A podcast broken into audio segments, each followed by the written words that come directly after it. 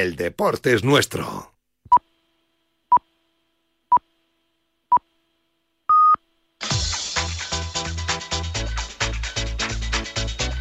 Al límite, con Fernando Soria.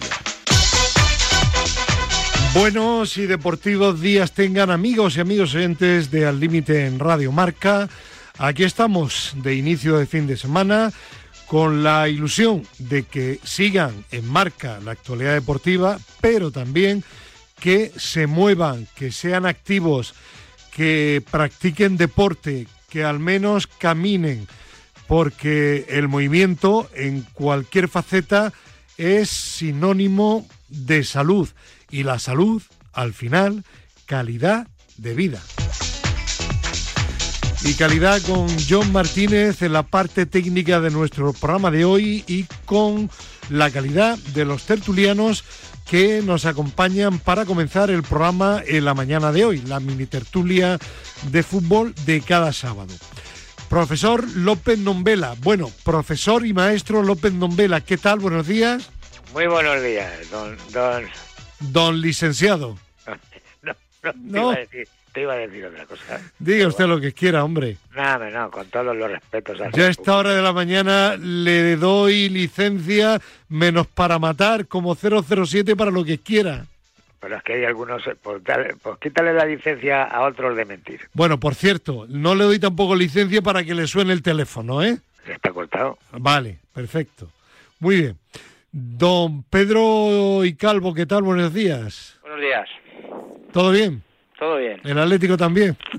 Ah, no, yo en el Atlético no sé cómo, cómo está, si está bien o no. vale, vale, vale. Bueno, es que he leído yo el otro día Joao Félix que dice desde Londres, el Cholo me ha hecho mejor futbolista. Sí, sí, seguro. ¿Ves? Hipócrita. Si es, que, si es que aquí hay mucho mentiroso. Mucho mentiroso, sí, sí. Gerardo Cebrián, ¿usted es uno de esos mentirosos? No, este no. Este no. Libre. ¿Usted voy... está libre de mentira o no? Hombre, siempre dices algunas, no te queda más remedios, ¿no? Pero Sí. si, es, si es piadosa, ¿vale? Pero mentirijilla, ¿no? Pero, hombre, de vez en cuando no te queda más remedio que, a ver... Pero vamos, mentiroso no soy. Ya, bueno, bueno. Vale, pues venga, vamos a comenzar con nuestra mini tertulia y vamos a intentar mejorar un poco la calidad de tu sonido, Gerardo. Ah, vale, vale. Vale. Bueno, eh, antes de hablar de la liga, vamos a hablar, si os parece, primero del Mundial, el Mundialito como se le llama, hoy a las 8 de la tarde, hoy sábado, para seguir, por supuesto, en Radio Marca, Real Madrid al el, o como se pronuncie, el equipo campeón de Arabia Saudí, que eliminó al Flamengo y se enfrenta pues al equipo de Ancelotti. Eh, un partido, una semifinal contra el campeón egipcio del Real Madrid, que no fue tan fácil como parece por el marcador 4 a 1 para el Real Madrid, pero realmente, pues, al menos a mí, modestamente me da la impresión de una gran diferencia entre un equipo y el otro, por la diferencia que hay entre el fútbol español y el egipcio en general. Bueno, antes de hablar de la final, ¿queréis comentar algo de las semifinales, profe? No, yo no quiero comentar nada. Nada. Es lo, que, el partido que vimos el otro día. Ujú. Muy Vamos, bien, Ya todo el mundo sabe. que- Le acaba, le acaba, de, le acaba de decir. Muy yo bien. quiero decir algo. Venga, Gerardo.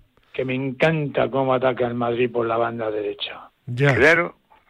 Me El encanta, Real Madrid es un equipo de izquierdas, profesor. Totalmente, es un equipo... Eso ya lo decía Bernabéu. Ya, Claro, Era un equipo de izquierdas. Totalmente. ya, Claro. Desde los, desde los tiempos de Paco Gento. Claro, claro. claro. Pero vamos, por la derecha, yo, yo creo que es... Hombre, ha habido ilustres derechistas como. Amancio, Ya, Amaro escucha, Amancio Varela Sí, sí. Hombre, y, y, y- y otros. y otros. Y, y un francés extremo, extremo Y derecho. Juanito Copa. Gómez. Juan Gómez. Ya, pero lo que, a lo que voy es que es alucinante. O sea, jugamos al, al fútbol por la banda izquierda, exclusivamente. Sí, que, que fíjense, amigos oyentes, jugamos. ¿De qué equipo es Gerardo Yo soy del Real Mm, Madrid. Vale. Y suplente del Atleti. No, de la Real Sociedad. Bueno, es mi segundo equipo. Ya sabes Bueno, venga, monárquico. termina tu comentario. No, eso, que solo vale. jugamos, solo jugamos por la, solo jugamos por la izquierda. ¿Es un equipo de izquierdas el Real Madrid, Pedro Calvo? Eh, deportivamente, ¿eh? Yo llevo diciéndolo desde hace mucho tiempo. Claro que sí. Que pones una moneda en la tele y se cae para ese lado. O sea que... Ya, Sí, sí, pero diciéndolo desde, desde la temporada pasada, llevo diciendo. ya, ya, De ya. hecho, hay orden directa de, en cuanto que la cogen los centrales, lanzar A Vinicius. A Vinicius. A Vinicius, a Vinicius. Bueno, Para que Bueno. descansen los otros. dicho, dicho eso, vamos a hablar de la final de hoy. El campeón de Arabia Saudí, ¿qué os pareció frente al Flamingo? Yo no lo vi. Yo tampoco. Vaya. Profe, ¿usted sí? No, no lo vi. ¿Tampoco? Dios No, pero es que no, mío. es que no me aclara. Vaya eso. tertulianos que si tengo. no- si- a ver, esto, Van Fernando, a hablar del campeón de... Pero si no nos enteramos de dónde lo, lo, lo por dónde lo dieron. Ay, Telecinco. En. Bimat, ay, Bimat. ay, ay, En Bimat, creo. ay. No, no, no, en Telecinco no lo dieron. O sea No, que... en uno de los canales de Telecinco. Ya, Claro, lo- claro, yo ni me enteré. o sea que no, no podéis decir nada. Yo, Sí, yo, vamos, yo puedo decir que tiene, creo que tiene buenos delanteros, pero delanteros ya eh, que han estado en Europa hace muchos años. Como Vieto, por ejemplo, Vieto, pero eh, Vieto ha sido un jugador, bueno, estaba bien, pero buen jugador, fue, sí. ya, pero ya está, no, no- y luego pues que tiene creo que un delantero bastante interesante y bueno que es un equipo peligroso, pero vamos, estamos hablando de un equipo de Arabia Saudí, con todos mis respetos. Ya, ya. Bueno, fijaros, con todo tu respeto, que el otro día, el viernes, leía también en el marca.com que Cristiano Ro- Ronaldo está metiendo goles a, a pares y a, y a, Y cuatro triples. ¿Eh? ¿Cu- ¿Cuántos? Cuatro, Cuatro. cuatro. Digo yo, bueno, bueno, después de, de verle en la Premier lo que le costaba no ya marcar un gol, sino tener ocasión de gol, digo, pues tiene que ser una liga muy, muy facilita, ¿no? hombre, Muy floja. yo, sí, mira, imagínate que tú me preguntas ahora. Tú imagínate que tengo que dar el nombre de, de, de jugadores del club ese. Y dices, y por cada nombre que no me des me tienes que pagar 10 euros. Venga, empieza. Ni una Pues no, pago, Me pagas uno, con uno me vale. No, no, pago, pago todo. No, no sé ni quién es el, no, no conozco a ningún La jugador. cena en Pasamar.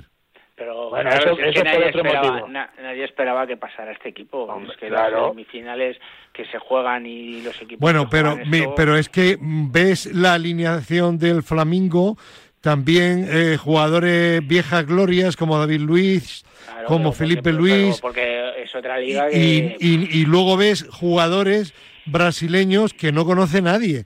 Es decir, los buenos jugadores de Brasil, que hay muchos, no, muchísimos, están en Europa, Claro, la mayoría, claro. claro, están aquí, pero, pero es que es así. Pues yo digo que al final eh, tampoco hace falta ver al rival para saber lo que. ¿no? El Madrid debe de ganar bien, no debe tener complicaciones. Luego, oye, lo mismo estamos equivocados si es un gran equipo y le hace un planteamiento genial y, y le contrarresta. Pero vamos, el Madrid debe de ganar bien, tranquilamente. vamos. Sí, profe, Yo creo que, yo creo que no hay color. no hay color. De todas formas, de todas formas yo no me fiaría porque la semana que lo que- la semana pasada usted y Pedro Calvo que hombre, el Madrid no pierde en Mallorca, bueno, bueno, vamos, no pierde, vamos, seguro que no pierde. Y Gerardo Eh. Cebrián, que es prudente, que va a perder, que va a perder, y perdió. Eso fue un, un bote falso. ¿eh? Sí, sí, ya, ya.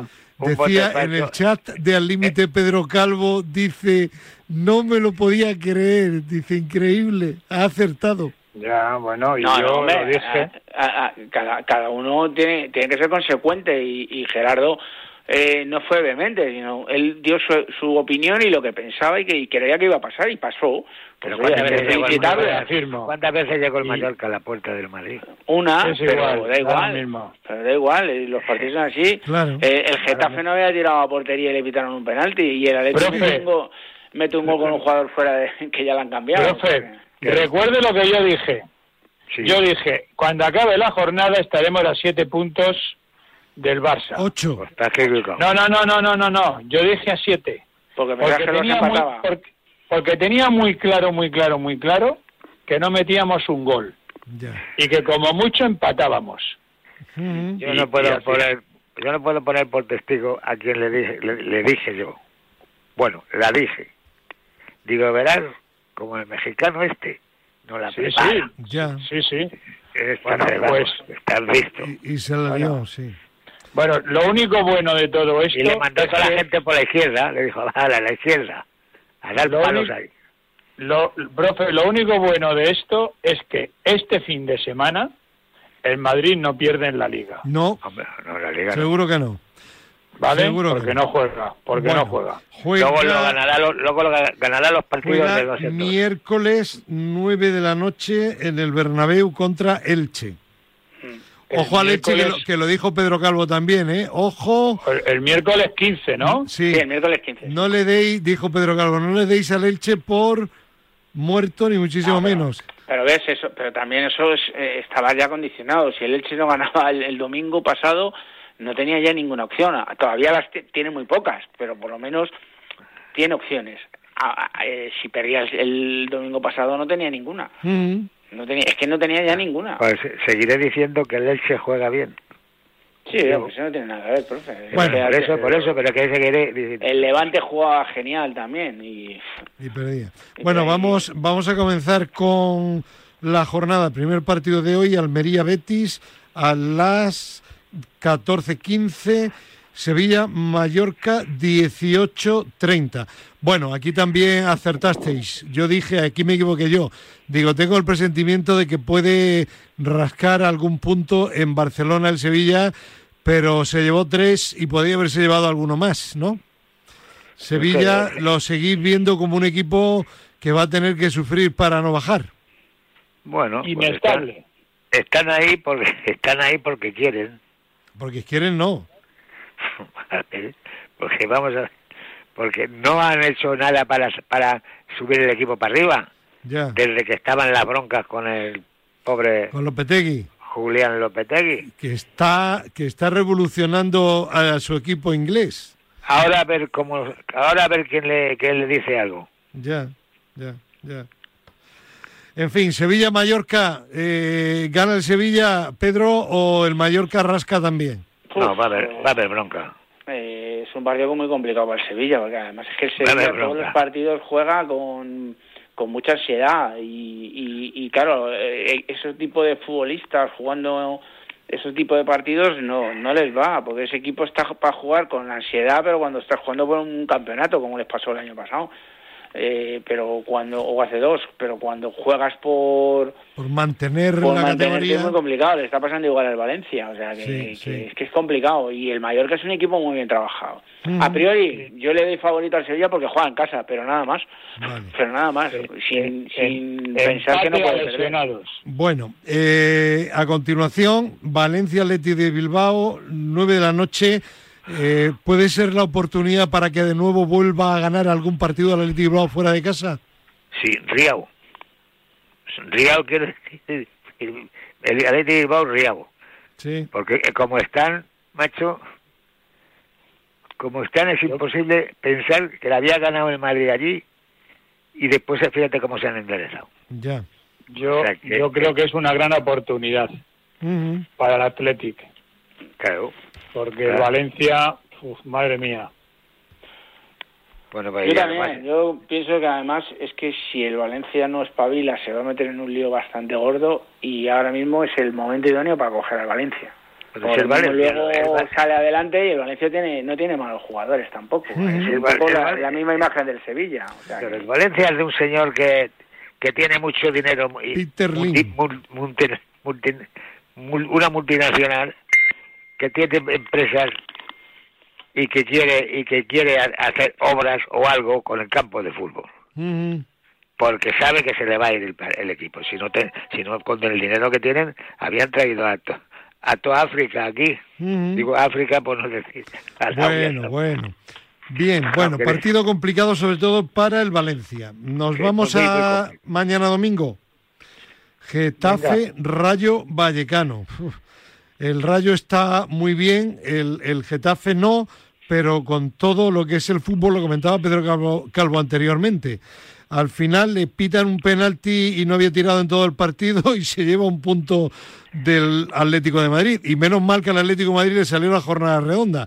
Perdieron Villarreal, perdió el Betis y perdió la Real Sociedad. Pues para mí no es una jornada redonda, por mucho que quieran venderlo, porque era una jornada que si hubieras ganado y hubieras hecho los deberes como deberías, pues estarías mucho más afianzado, con, eh, sacando muchos más puntos, etcétera, porque al final el Atlético de Madrid le sigue sacando tres puntos solamente al Rayo. Sí, es verdad que se ha alejado cuatro del Betis y del Villarreal, pero le sigue sacando tres puntos solamente al Rayo.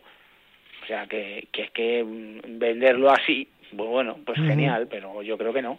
Y menos contra un equipo como el Getafe que venía muerto. De hecho, el entrenador estaba cesado antes del penalti. O sea que, así que... Eh, le, le tendrá que mandar un regalito a Simeone y a, mm, Hombre, le tiene un regalo porque le pasa lo de siempre, cuando el partido vas ganándolo y, quedan ocho minutos, quitas al delantero para meter un centrocampista. Sí, sí. Pues te tiras atrás y al final, pues un equipo que no ha llegado y que está purulando por el área, pero no ha llegado y, que, y que se juega todo, pues se va arriba, claro. Si encima le quitas a un delantero, que es el único que, que les puede hacer daño. Y llega Saúl y salta con las dos manos absolutamente abiertas. Bueno, pues eh, yo creo que yo creo que el Rayo va a sacar el resultado ese. Va a sacarlo, ¿no? yo, también. Yo también. Bueno, pues rayo. partido interesante, sin duda. Todos los partidos del Rayo Vallecano lo son. Y a continuación, Tachán, cuatro y cuarto de la tarde, un Celta ascendente contra un Atlético de Madrid irregular. Partido siesta, profe. Sí. Cuatro y cuarto de la tarde, sí. Sí, yo creo que sí. yo, creo que el Celta va va a llevarse ese partido. Mm. Pues pues yo creo que no, profe.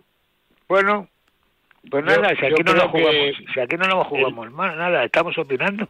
El Atleti fuera de casa mm, me da más confianza que dentro de casa. Claro, porque fuera no tiene que proponer nada. Claro, eh, entonces, y de hecho ahí están los últimos resultados, ¿no? No, es, el mejor, descartaría... es, el mejor equipo fuera de casa, es el que más ha ganado bueno, fuera de casa. Yo no descartaría que, que el Atleti se llevara los tres puntos de Balaidos, ¿eh? Sí, sí, yo estoy de acuerdo, estoy de acuerdo, pero no por juego, sino por, por lo que propone. Porque le va, a dejar al Celta tener la pelota, porque además el Celta es un equipo que le gusta tener el balón y, y juega y juega y, fútbol y vente para acá que ya te pillaré yo a la contra. Meterá a Llorente, que ya Llorente lo ha recuperado, lo meterá arriba con velocidad, con Morata y demás, y a cogerle en una, eh, como pasó en Pamplona, ¿eh? O sea, que en Pamplona no pasó otra cosa. Exactamente. Eh, y ya está. Y, y Ahora, puede ser, no, digo no. Por juego el Celta, posiblemente, pero... Bueno, pero, pero. Bueno, a las seis y media de la tarde, Valladolid, Osasuna. Y a las nueve de la noche, el partido importante de la jornada, Villarreal-Barcelona. Un Barcelona que sigue eh, en una racha de victorias y un Villarreal pues absolutamente irregular. Perdió con el Elche, ¿no? eh, después de ganarle al Real Madrid en la Liga, pierde con el Real Madrid en la Copa y a partir de ahí el Villarreal, bueno, no, no está teniendo... Ganó, al Girona también 2-1. Ganó al Girona. Es verdad que le ganó al Girona de aquella manera, en un penalti ahí raro al final, pero ganó al Girona 2-1. O sea que... Y bueno, creo que, que empató fuera, me parece, algo así. ¿Qué, ¿Qué, explicación tiene el Villarreal que le gana en Liga al Real Madrid jugando como jugó de bien o que pudo eliminar al Real pues Madrid en la Copa y que llegue el Elche y le gane? Pues que que ganar al Real Madrid este año no tiene mérito. hombre, no, no, digas eso, hombre. No, yo no, sí, lo digo claramente, profe. Bueno, tiene mérito el Barcelona que le ha quitado, le ha quitado el, campeonato ese de la Copa esa tan pequeña. Escuche, profe, cuando acabe mañana, eh, el domingo, cuando acabe el domingo la jornada, el Madrid estará a 11 puntos del Barça. Bueno, es igual. Ya ah, es, un partido, es un partido que da igual que uno esté bien y otro esté mal, porque los Villarreal Barcelona siempre han sido buenos partidos y, y ahí no, no pasa tanto el que uno vaya mejor o vaya peor. Sí que es verdad que el Barcelona lleva ahora mismo una trayectoria en la que está jugando muchísimo mejor, ya os lo dije. Y, el, Pedro, ¿el juego del Barcelona está a la altura de la extraordinaria puntuación que tiene en la tabla? Yo creo que no, yo creo que no. Hombre, menos mal que alguna vez dices algo. Hombre, yo intento decir algo con lo que usted está de acuerdo. claro, yo intento siempre decir algo, lo que pasa es que usted no está de acuerdo. Intento siempre decir algo. Hay veces que seguramente estaré errado, pero vamos. Yo creo que no. yo creo que no. Acordaros del Atlético de Madrid. Para mí, por ejemplo, el Atlético de Madrid que gana la Liga en Valladolid, que casi la pierde, mm, recordar que termina la primera vuelta con 50 puntos también, ¿eh? Y, y ese Atlético de Madrid para mí sí que jugó mejor, mucho mejor que el Barcelona ha jugado pero el Barcelona ahora sí que es verdad, pues por lo que sea, yo les veo como físicamente mucho más sueltos, les veo con una movilidad y una velocidad mayor que, durante la temporada y les veo que están jugando mejor. ¿Eso quiere decir que están jugando muy bien? No, que están jugando mejor, pero, pero ahora mismo para la puntuación que lleva, pero también mira los que vienen por detrás todos los puntos que se han dejado. O sea, está claro. Ojo. Eh, profe. Yo, yo yo pienso que tiene que ser el Barcelona. ¿Sí? Sí. Usted le da la victoria también al Barça. Bueno. el Barcelona lo, tengo, lo vengo diciendo desde que nació. el Barça, el Barça, dejar, el Barça ahí, que el Barça va a hacer lo siempre, lo de siempre. Y al final es lo de siempre. Y si no, Primero, segundo, tercero, cuarto. por el bar. ¿Eh? Bueno, pues vamos a estar atentos y seguir atentamente el partido, 9 de la noche, mañana domingo, Villarreal, Barcelona. Y por último, lunes, aunque luego queda el partido atrasado del Real Madrid, como he dicho anteriormente, miércoles 15, Real Madrid-Elche, Español Real Sociedad. ¿Qué le pasó el otro día a esa Real Sociedad que parecía imbatible? Pues le pasó lo, que, lo que tenía que pasar. Una vez te la tienen que, que meter. Sí. Claro.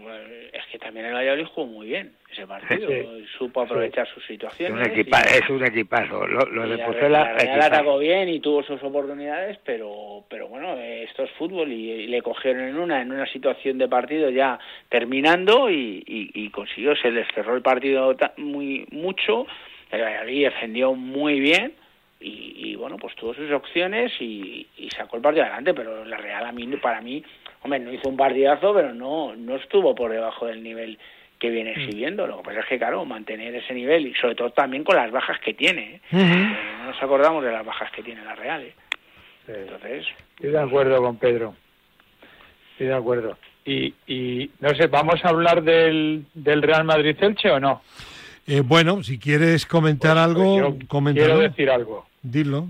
mañana, domingo, acabamos la jornada 11 puntos del Barça. ¿Mm?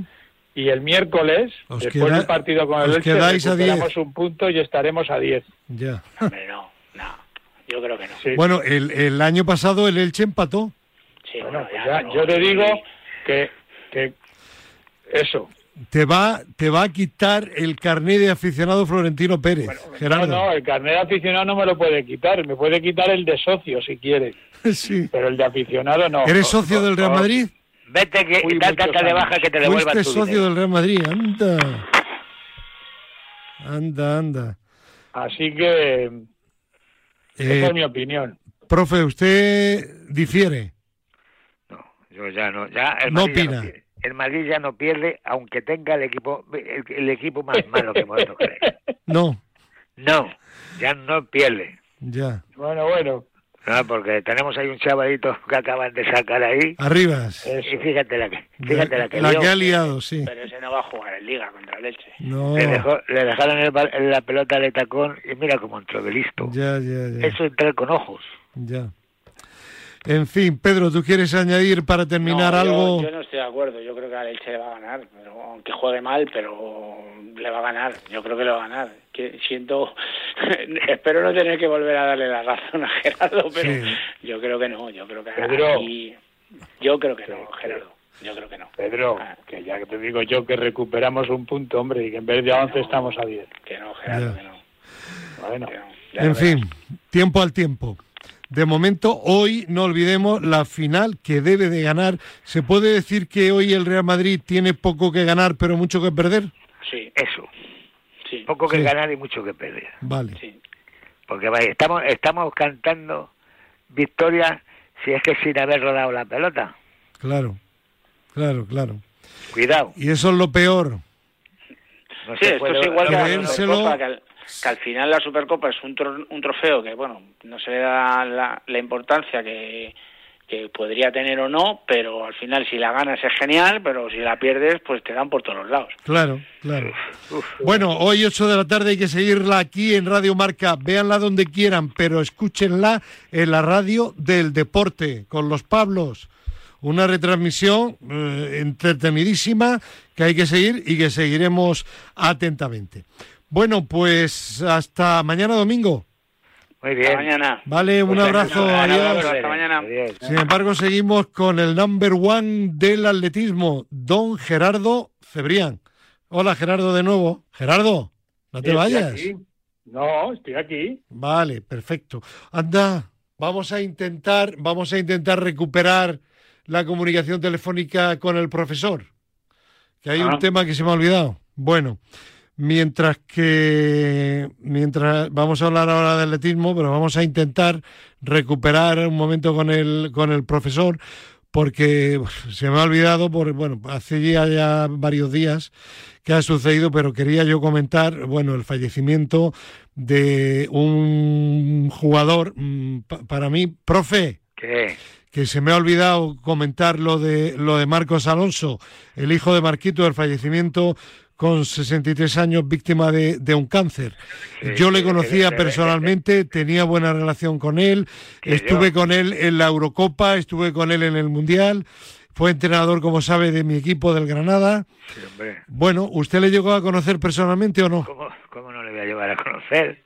Desde que, desde que primero, porque conocía al padre. Sí, y yo, y yo. Y, claro, ¿cómo no lo voy a conocer? Tú dime de estos nuevos que salen. Sí. Pero, de este sí, hombre, pobrecito. La gran asignatura pendiente de su vida, como usted sabe, eh, fue no jugar en el Real Madrid, el, equipo de su padre, con el que su padre ganó varias Copas de Europa. No, jugó en el Real Madrid porque... Y luego persona extraordinario. Y luego, y, en esta, esta última temporada, que yo llevé a un jugador nuestro, Mm. y se lo traspasamos a un, a un abogado, sí. una oficina de estas, y se lo y se lo, se lo llevaron y vino y estaba él, el padre, este no, el padre de, bueno, del que está en el Barcelona ahora, del otro hijo. Y me dice, entra el abogado al despacho y me dice, oiga, mire que hay aquí una persona que le quiere saludar, digamos usted si, si, si entra o no entra. Y yo, pero dígame quién es. Hombre, no, es que tiene que ser así, si no, no, no tiene, bueno, ya, pues ya. igual que entre. Y fue, era Marcos. Ya. O sea que, vamos, conocerlo, eh, eh, Gerardo Cebrián. Y no he querido decirte nada. Ya, Gerardo, Gerardo Cebrián, ¿llegaste tú a conocerle personalmente o no? No, no, no. ¿Y al padre tampoco? No, no, no, le conozco como futbolista, claro y al padre también, pero pero no no no no no tenido futbolistas listos todos, porque el padre era listo y, la familia toda la familia son listos. no no les he conocido, le he visto jugar, pero no no. En fin, bueno, la vida la vida que es así, 63 años hoy día es una edad de, de joven y sin embargo pues es una es una pena. Ya. Es una pena, yo no sé, no, dicen las en vez de decir que se ha muerto del virus de no sé qué, o se ha muerto esto, oiga, que no pasa nada, créate. Eh, profe, Díganlo porque la gente se queda tranquila, muy tranquila. te toca y te ha tocado y, bueno, y punto, y ya está. pues como me puede haber... Profe, que mañana tertulia, ¿vale? Un abrazo, adiós. un abrazo. Venga, y ahora sí, Gerardo Cebrián. Competiciones del fin de semana. La atención centrada en una gran competición, ¿no?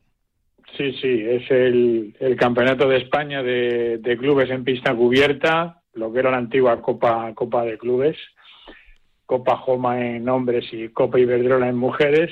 Es hoy en Orense.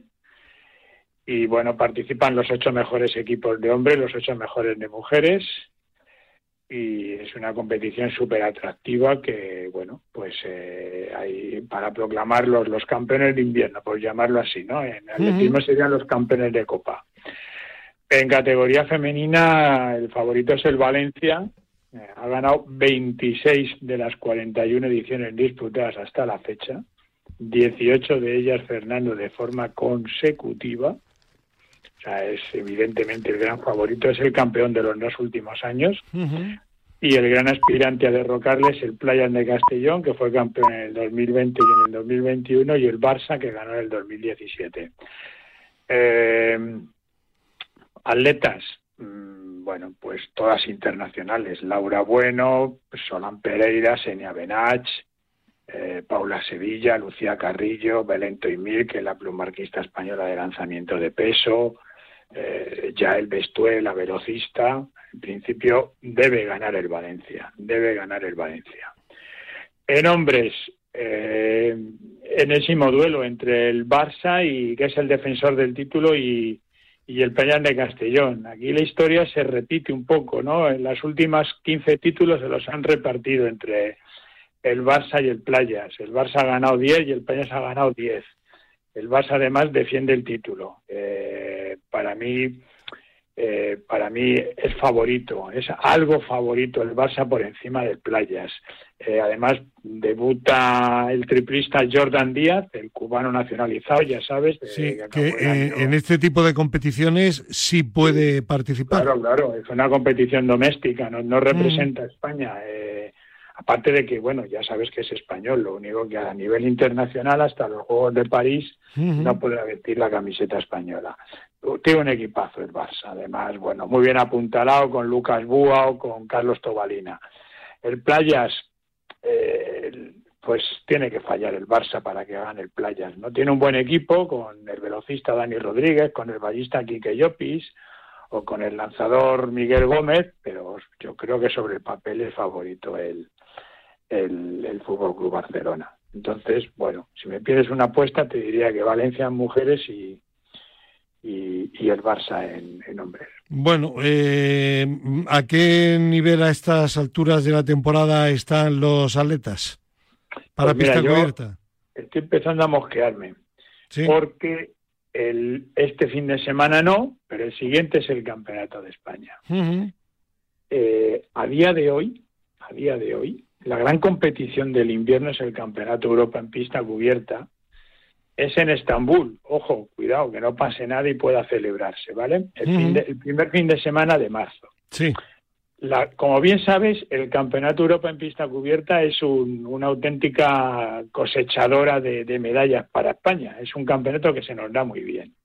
Y normalmente, cuando llega el Campeonato de España, siempre hay, se especula con la posible selección para el europeo. Y siempre nos salen entre 30 o 40 nombres. Bueno, pues este año con los criterios de selección marcados por la federación, a día de hoy, a día de hoy, sábado, España solo tiene 16 atletas que cumplen esos criterios. Es decir, aproximadamente la mitad que en otras ocasiones. ¿Qué ha pasado? Pues no lo sé. El caso es que esta pista cubierta está un poco desangelada. Falta, evidentemente, el Campeonato de España, que evidentemente es el, momento estelar de la temporada. Además, es el último día para hacer mínimas, etcétera, etcétera. Pero ya te digo, normalmente, antes del Campeonato de España, ya hay unos 30 atletas normalmente que normalmente ya decimos, bueno, estos atletas ya se les puede seleccionar. Bueno, pues solo hay 16 en estos momentos. Bueno, pues paciencia, querido Gerardo. Vamos a ver. Veremos qué pasa. Bueno, aquí lo contaremos seguro en el límite en Radio Marca. Un abrazo, Gerardo, hasta mañana. Adiós. Adiós, hasta mañana. Bueno, vamos a dar ahora un giro total. Dejamos el fútbol, dejamos también el atletismo y entramos en el deporte relacionado con la salud. Tenemos eh, comunicación telefónica ahora con Daniel Bores, investigador de la Universidad Rey Juan Carlos. Daniel, ¿qué tal? Buenos días. Hola, buenos días, ¿qué tal? Bueno, queremos hablar con Daniel porque las universidades en Rey Juan Carlos y Complutense de Madrid han realizado un estudio sobre la actividad física tras la educación primaria y los resultados pues son significativos y desde luego yo diría que un poco preocupantes. Eh, ¿Cómo nace este estudio y entre cuántas personas se ha desarrollado? Eh, eh, bueno, este estudio nace de cuatro investigadores de la Universidad Rey Juan Carlos, aunque uno de ellos tiene relación con la Universidad Politécnica de Madrid, que habría que hacer ahí la corrección. En lugar de Complutense sería Universidad Politécnica, pero fundamentalmente sale del seno del área de educación eh, física y deportiva de la Universidad Rey Juan Carlos, con un, con un estudio hecho con una amplia muestra de miles de adolescentes y jóvenes de la Comunidad de Madrid. El resultado, la conclusión, que eh, la actividad física disminuye sobre todo después de la primaria. ¿Ha sido un porcentaje elevado o no? Eh, sí, eh, se reduce en una gran cantidad a, partir, sobre todo con el paso de sexto de primaria a, a secundaria, hay una gran tasa de abandono de actividad física por parte tanto de chicos como chicas, pero más aún en, chicas. Ya. Eh, ¿Tienen porcentajes aproximados? Eh, pues ahora mismo, ahora mismo no recuerdo el, porcentaje de, abandono. Pero eh, una, una cifra en todo caso significativa. ¿Y cuál es cuál es el motivo? ¿Han podido deducir la razón de que suceda esto? Bueno, hay, hay una serie de, de factores. Estos están publicados en otro estudio eh, que tenemos en, en, la revista Frontiers in Psychology y ahí hablamos de las barreras más, más habituales con las que se encuentran los adolescentes eh, para hacer actividad física eh, y es de, de, varios tipos. Hay diferentes tipos de barrera, pero las más habituales son, por ejemplo, la falta de tiempo, aluden a una mayor carga de deberes, de actividades escolares, también una falta de apoyo en la estructura familiar, pues mi padre ya no me puede llevar a entrenar, eh, etcétera, eh, temas relacionados con la logística eh, y también con, un tema social, ¿no? Pues mis amigos ya no ya se han desapuntado, ya no tengo amigos en el equipo, etcétera, ya no me lo paso bien. Bueno, yo, yo creo que todo, todos esos razonamientos tienen su lógica y evidentemente eh, son reales, pero a mí, eh, por la experiencia en, chicos y chicas de esa edad, me, me, da la impresión de que no puede ser la, la única causa o la causa generalizada o causas generalizadas porque eh, para hacer actividad física, para realizar ejercicio, aunque haya una carga de trabajo mayor, los padres no te puedan llevar a entrenar, siempre tendrás el fin de semana. Hoy día hay multitud de, competiciones no federadas a nivel municipal, incluso grupos de amigos que se reúnen para una pachanga, para hacer un poquito de volei en la calle, eh, cancha de baloncesto en la calle, correr, caminar. Bueno, yo creo que quizá la razón principal puede estar un poco en la desmotivación, ¿no? Sí, efectivamente, el aspecto motivacional es, es clave aquí. En, en este estudio abordamos, eh, abordamos el tema de la motivación y, bueno, entonces es conocido que, que según la, la, famosa teoría de la, de la autodeterminación, eh, se, se, dice que hay, que hay una motivación que sería la intrínseca, y la extrínseca, ¿no? La intrínseca es aquella por la cual yo hago una actividad porque sé que es buena para mí, porque sé que me beneficia o por el puro placer de realizarla. Y la motivación extrínseca es aquella que me impulsa a hacer una actividad en busca de una recompensa. Eh, aquellas personas que realizan actividad física movidos por una motivación intrínseca, es decir, porque saben que es buena para su salud, porque disfrutan, porque se lo pasan bien. Eh, Normalmente continúan. Eh, eso es, tienen una mayor adherencia, es decir, no dejan de hacer actividad física. Mientras que las personas que lo hacen por algún premio externo, por algún recompensa, alguna recompensa o por algún fin que es externo a ellos, cuando eso desaparece, también desaparece la práctica de actividad física. Sí. Eh, bueno, y eso significa eh, que si se, se traslada ese razonamiento al estudio, que hay bastantes chicos y chicas que cuando llegan a primaria no encuentran ningún tipo de recompensa o piensan que no van a tener ninguna recompensa en el futuro y por eso abandonan, lo cual también, bajo mi punto de vista, es preocupante porque el cuide la cuestión. Y de ahí que hayamos sacado mm, hace tiempo, algún tiempo, eh, desde aquí, desde el límite en Radio Marca, la campaña España se mueve, el programa de televisión Madrid se mueve en Telemadrid, etcétera, etcétera, de que hay que intentar inculcar desde la escuela y también por parte de los padres que el deporte no tiene que ser únicamente una herramienta finalista para conseguir pues un, un, premio a nivel de competición, a nivel de poder estar algún día en una competición profesional, el alto rendimiento en definitiva, sino que el deporte en sí mismo es entretenido, te relaciona con otros amigos y amigas de, tu edad, o, no tiene por qué ser de tu edad conforme vas sumando años, y sobre todo es extraordinario para tu salud. Y yo creo que esa mentalización es lo que todavía falta desde la infancia, eh, tanto, insisto, a nivel de educadores en el colegio como a nivel de padres. Eso es totalmente. Y, y, lo vemos no solamente en población infantil, este estudio está enfocado en población infantil, juvenil y adolescente, pero pero con también personas mayores adultas lo vemos, ¿no? La motivación extrínseca se entiende muy bien cuando una persona se apunta al gimnasio en, enero, después de las Navidades, para poder ponerse a punto para el verano. Esa es una motivación extrínseca totalmente, ¿no? Eh, porque está buscando la recompensa de los abdominales en la playa. Eh, cuando llega el verano y ve que mm, no hay, no existen esos abdominales mm. Eh, pues abandona la práctica porque no ha conseguido el premio o al contrario, puede ser que sí que haya conseguido ese premio que buscaba, pero cuando termina el verano se acabó la práctica de actividad física, no hay adherencia.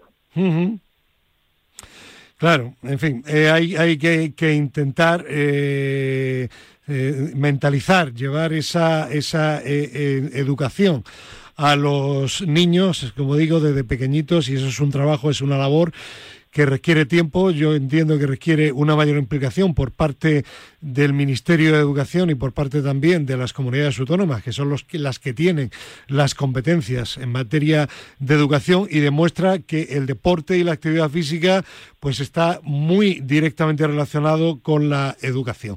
Bueno, cuestión de tiempo, ¿no? Eso es.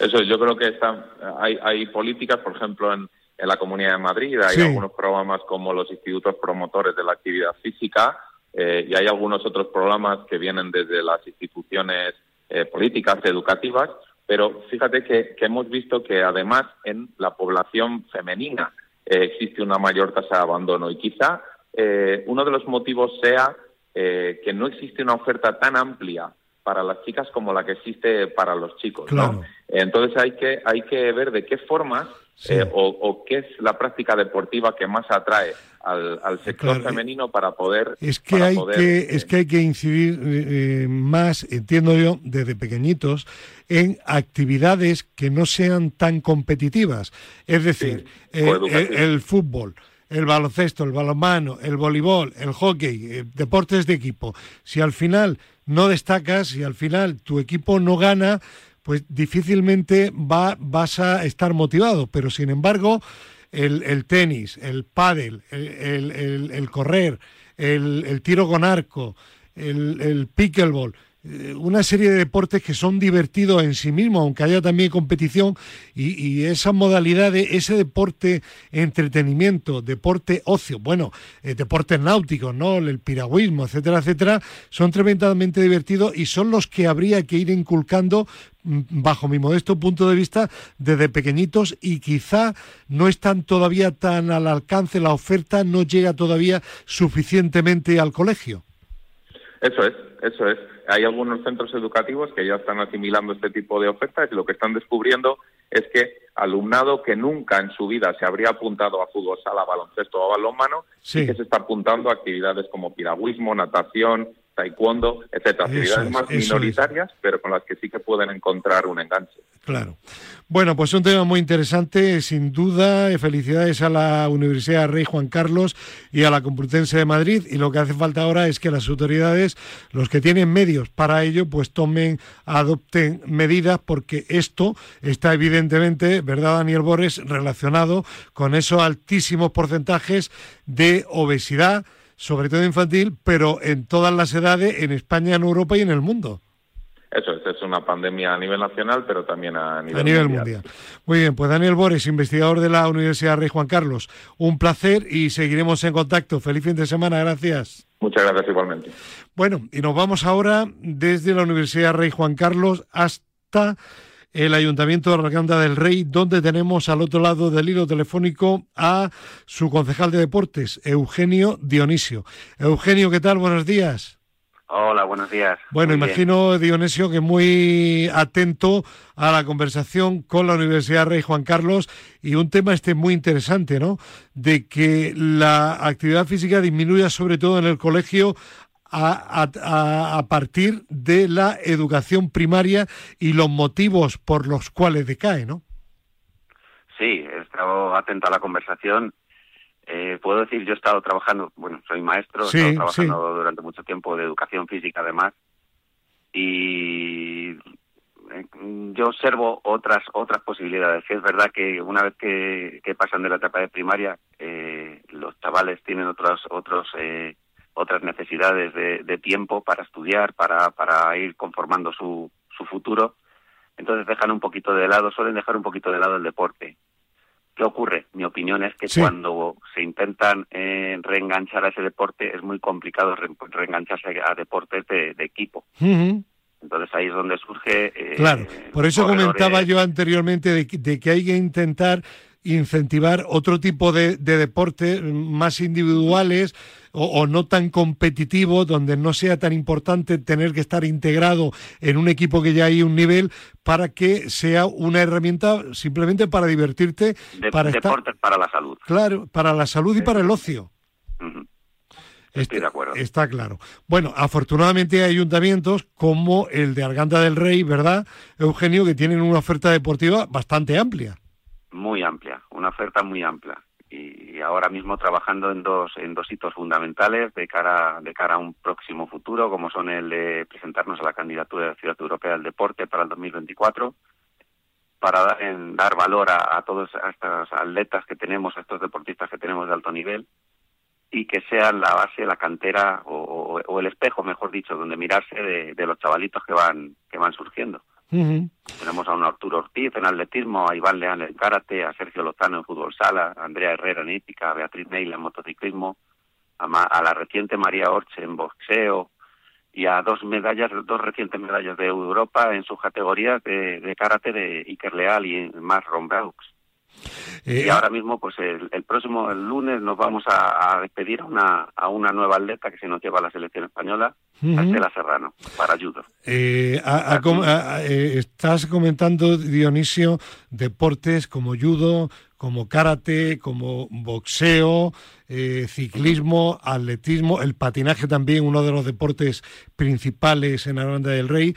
En definitiva, una serie de modalidades que entran en esa, en, en, ese, en esa clase que comentábamos anteriormente de modalidades donde no es tan importante si no eh, llega un momento que lo dejas y te tienes que integrar en un equipo donde los compañeros tienen ya un nivel. Eso es deportes más, autosuficientes. De deportes, de deportes donde mm, apenas depende de otras personas. O sea que yo, puedo, por mí, por mí mismo puedo, puedo llegar eh, o puedo practicarlo el tiempo que necesito y como lo necesito. Eh, está, está claro, y eso es el, buen trabajo que se hace en este Ayuntamiento de Arganda del Rey. Bueno, eh, próximamente hay alguna actividad destacada. Próximamente te, comentaba dos hitos. El segundo hito que es para el 15, del 15 al 23 de abril, tenemos las 24 Olimpiadas Escolares. Y ahí vamos a intentar batir un récord de participación de los 6.000 deportistas que tenemos. Que hemos, que, vamos, el récord que tenemos actualmente de 6.000 eh, deportistas participando en estas, en estas Olimpiadas Escolares. Y vamos a intentar también batir el récord de participación de municipios y colegios. Entonces, eh, paralelamente a, lo que hemos comentado de Ciudad Europea del Deporte y sin dejar de eh, realizar semanalmente todas las actividades deportivas que, venimos haciendo habitualmente. Este fin de semana, el domingo, tendremos el, campeonato base de gimnasia rítmica. Este pasado fin de semana hemos tenido el, campeonato de Madrid de, de Yaido. Y bueno, pues es toda toda una serie de actividades de, deportes o, las ligas las ligas que se vienen una una oferta como siempre digo muy amplia en Arganda del Rey y es que Arganda del Rey se mueve y mucho Eugenio eh, Dionisio, concejal de Deportes, es un placer eh, volver a hablar contigo y estaremos en contacto, sobre todo de cara a las Olimpiadas Infantiles, para luego en su momento eh, comprobar si realmente se ha batido, yo creo que sí, el récord de participación. ¿De acuerdo? Muchas gracias. Pues un placer, un abrazo y buen fin de semana. Adiós. Igualmente, buen fin de semana. Bueno, y hoy vamos a hablar de nuevo con de la Fundación Deporte Joven del Consejo Superior de Deportes, porque si recientemente comentábamos una jornada sobre patrocinio deportivo, hablábamos también de unas eh, jornadas en el Congreso de los Diputados, pues esta última semana ha habido una jornada muy interesante en el propio Consejo Superior de Deportes. Félix eh, Jordán Durríez, director general de la Fundación Deporte Joven. ¿Qué tal? Buenos días. Hola, muy buenos días. Pues la Fundación Deporte Joven sí que se mueve también y mucho, ¿eh? Sí, es eh, nuestro objetivo, ¿no? Acercar la práctica deportiva más social del Consejo, la práctica deportiva que, practican todos los ciudadanos, todos los niños, todas las niñas, a la, ciudadanía y, sobre todo, en este caso, nuestra línea de divulgación, promoción y y formación, que realmente es eh, nuestro cometido dentro de, las líneas de trabajo. Jornada, la figura del responsable de protección a la infancia en las entidades deportivas. ¿En qué ha consistido y qué conclusión se ha obtenido? Bueno, esta jornada eh, viene a raíz de la reciente aprobación de la ley orgánica de la protección de la infancia y de la adolescencia, en la que tiene dos eh, artículos eh, única y exclusivamente eh, referentes a la actividad deportiva. En ella se establece la figura de ese delegado, de esa figura coordinadora en todo lo que tiene que ver con la violencia, en, la extinción de la violencia eh, del deporte, en este caso del menor en el, en el deporte. Ha sido un foro en el que técnicos, juristas, eh, Eh, responsables de diferentes tipos de diferentes tipos de entidades como pueden ser clubes deportivos federaciones se han dado cita en el Consejo Superior de Deportes esta semana pasada para poner encima de la mesa las cuestiones de, la ley su desarrollo sus propuestas ver también qué casos de éxito se están llevando ya a cabo o qué entidades están trabajando ya de una manera eh, concienciada en, en la protección del menor en el deporte y la verdad es que ha sido una jornada muy interesante, una jornada de ámbito nacional que ha reunido a más de 120 profesionales del ámbito del deporte, del ámbito de la actividad física y que ha servido para poner encima de la mesa las cuestiones relativas a, la protección del menor en el deporte, que sin lugar a dudas es una de las cuestiones eh, principales y básicas, generar entornos seguros en torno al niño, a la niña, al adolescente en la práctica deportiva. Efectivamente ha habido especialistas, ponentes de primerísima categoría y ha sido una jornada muy seguida por todos los profesionales que están interesados en esta nueva normativa. Y me imagino que como la Fundación termina un evento y ya está preparando otro, eh, próximamente habrá también algunos sumamente interesantes, ¿no, Félix? Sí, precisamente estamos eh, las próximas semanas vamos a estar en Segovia, vamos a estar en Málaga, vamos a estar en Almería, vamos a estar en diferentes ciudades españolas siguiendo con nuestro mensaje de dar a conocer las herramientas de incentivos fiscales al mecenazgo deportivo, esos programas declarados, esos programas deportivos declarados acontecimientos de excepcional interés público. La semana que viene vamos a estar en el CADE eh, explicando también nuestra visión de, patrocinio, de mecenazgo deportivo, qué visión tiene que tener el deporte español en los próximos años en cuanto al patrocinio deportivo desde la perspectiva pública.